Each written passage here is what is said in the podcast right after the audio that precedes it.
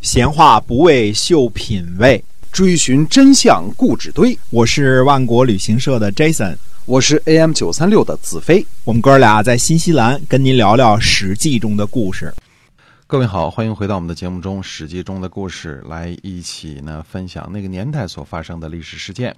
好，我们今天继续书接上文。嗯，是的，呃，我们追溯一下啊，这个公元前五百四十六年的这个弭兵之盟啊，这个是呃晋楚双方呢呃都有一种共识，就是并不能够战胜或者是消灭对方。之后呢，一种共识，既然打不死你，那就呃和平相处啊，这个是一个呃正确的理性的选择啊。这个呃，那么还是因为什么呢？楚国呢面临着。正在崛起的吴国的威胁，也不愿意陷入呢两面作战的窘境，对吧？所以从呃公元前五百八十年第一次这个这个，有人说这叫第一次弭兵之盟，也可以算作第一次罢兵啊。这个时候开始到公元前五百四十六年呢，正式的弭兵之盟。当时呢，天下的主流在。五百八十年到五百零几年这八十年当中，或者说这整个差不多一个世纪当中呢，天下的主流是趋向于和平的，别打了，打什么呀？这个打来打去的没什么意思啊。特别是呢，受着夹板气的这个宋国和郑国，因为这两个国家呢，呃，正好夹在晋国和楚国之间啊，连年征战呢，对他们的这个损失呢是最大的。所以呢，呃，两次弭兵之盟呢，都是由宋国发起和促成的。到了公元前五百零三年的时候呢，天下的形势呢，已经已已经和四十几年前完全不同了。在晋国一方面呢，虽然弭兵了，可是呢，向各个诸侯索要的兵赋并没有减少，嗯，让同盟国呢不胜负荷啊。对。在楚国方面呢，这个又多加了一份对吧？多加了一份供奉啊。嗯，虽然说楚国呢，这个横空出世的楚灵王呢，霸道一时啊，这个一下子挺厉害的，但最终呢，呃，归于沉寂了。后来楚平王呢，采取的就是一味退缩的这个态势了，对吧？不怎么主动出击了。楚灵王就完全不一样了。哎，对。导致楚国呢一再和队伍战争当中呢失利，甚至呢，呃，最后在这个楚昭王的时候呢，郢都被迫，那已经失去了昔日霸主的这个风采了。嗯，而这段时间之内呢，齐景公啊，在齐国啊，东海发展的不错，那么。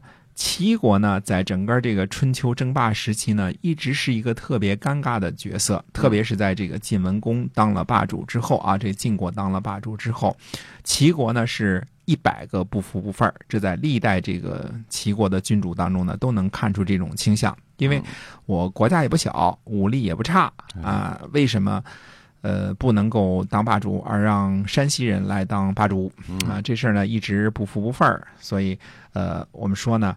可能打过的这个在晋国对外的战争当中打过最惨烈的两仗，可能就是对齐的安之战和这个平阴之战。嗯啊，这个而晋国遭受最大的冲击呢，也是所谓的这个齐国入太行，对吧？嗯，大晋越过太行山啊，那么呃栾盈的时候啊，这个派着栾盈去取握这个叛乱。里应外合啊，这可能是晋国受到的最大的打击了。但是呢，齐国呢跟晋国呢总是差着那么一股点儿啊，每回呢都被都是这个想反叛被揍，想反叛被揍，想反叛被揍的更疼啊，这么一种结局啊，轮回了很多年了。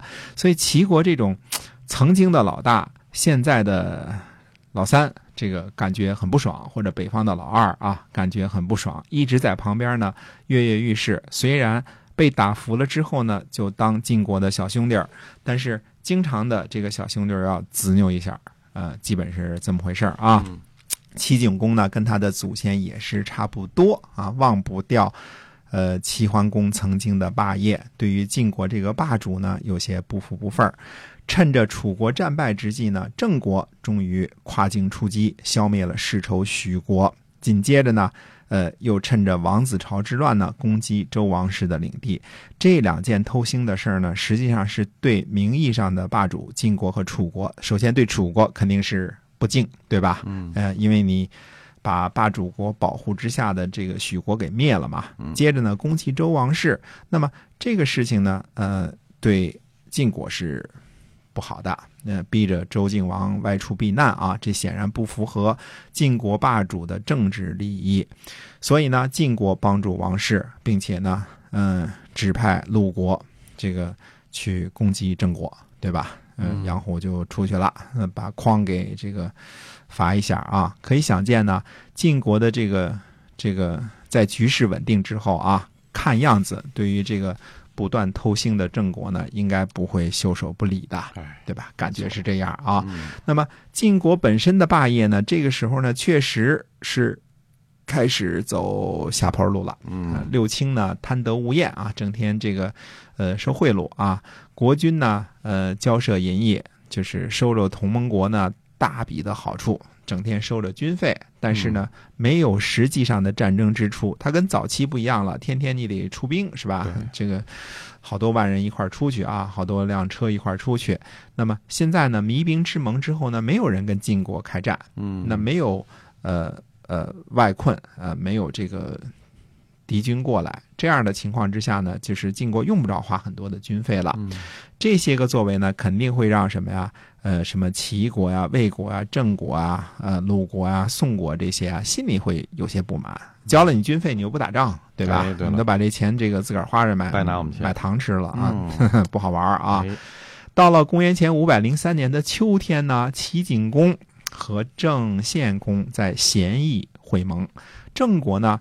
正处于因为偷腥可能被惩罚的局面，那这时候呢，得到了齐景公伸出来的橄榄枝呢，自然很愿意接受。呃，咸呢位于魏国的都城濮阳的附近啊。齐景公和晋和郑献公会盟的时候呢，也邀请卫灵公一起参加。卫灵公呢自己本人有心背叛晋国，只是呢得不到诸位大夫的支持啊，这个。呃，卫灵公呢就派北宫杰出使齐国，却私下里呢给齐景公带了个信儿，让齐景公呢把北宫杰给抓起来。北宫家现在应该是这个魏国的正卿啊，那么并且呢让齐景公呢起兵来讨伐魏国。那齐景公呢就听从了建议。这个之所以啊，我们说之所以在濮阳附近的咸邑呃结盟，估计是。齐国派人来把魏国揍了一顿之后，这个才产生的这个结果。最后呢，齐景公和卫灵公顺利的在这个沙结盟。沙呢是古地名，位于今天的河北大名以东。齐国和郑国、魏国的结盟，嗯，这个了不得啊！这个俨然呢就形成了一股新势力，而且这股新势力呢正好沿着黄河，基本上沿着黄河啊，包抄了晋国的外围。那除了再往西就是秦国了嘛，对吧？那这个郑国是在南边，对吧？这个，呃，这个魏国是在东南边，这个这个齐国是在东边嘛，对吧？正好是，呃，外围都给围起来了。那么。齐景公呢，成功的拉拢了周围诸侯，形成了对晋国的合围。但是这个包围圈呢，呃，有点美中不足啊。还有这个鲁国这么一个晋国的坚强盟友啊。如果鲁国或者是呃乃至于宋国都收入这个联盟之中的范范围之中呢，那么这一片这一大片的这个势力范围，呃，强大过盟主晋国。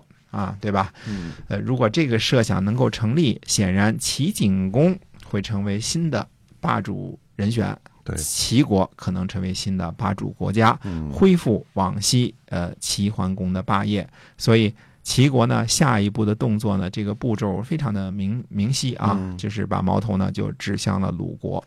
预知这个齐鲁之间的关系呢如何进一步的演变，那么且听。下回分解。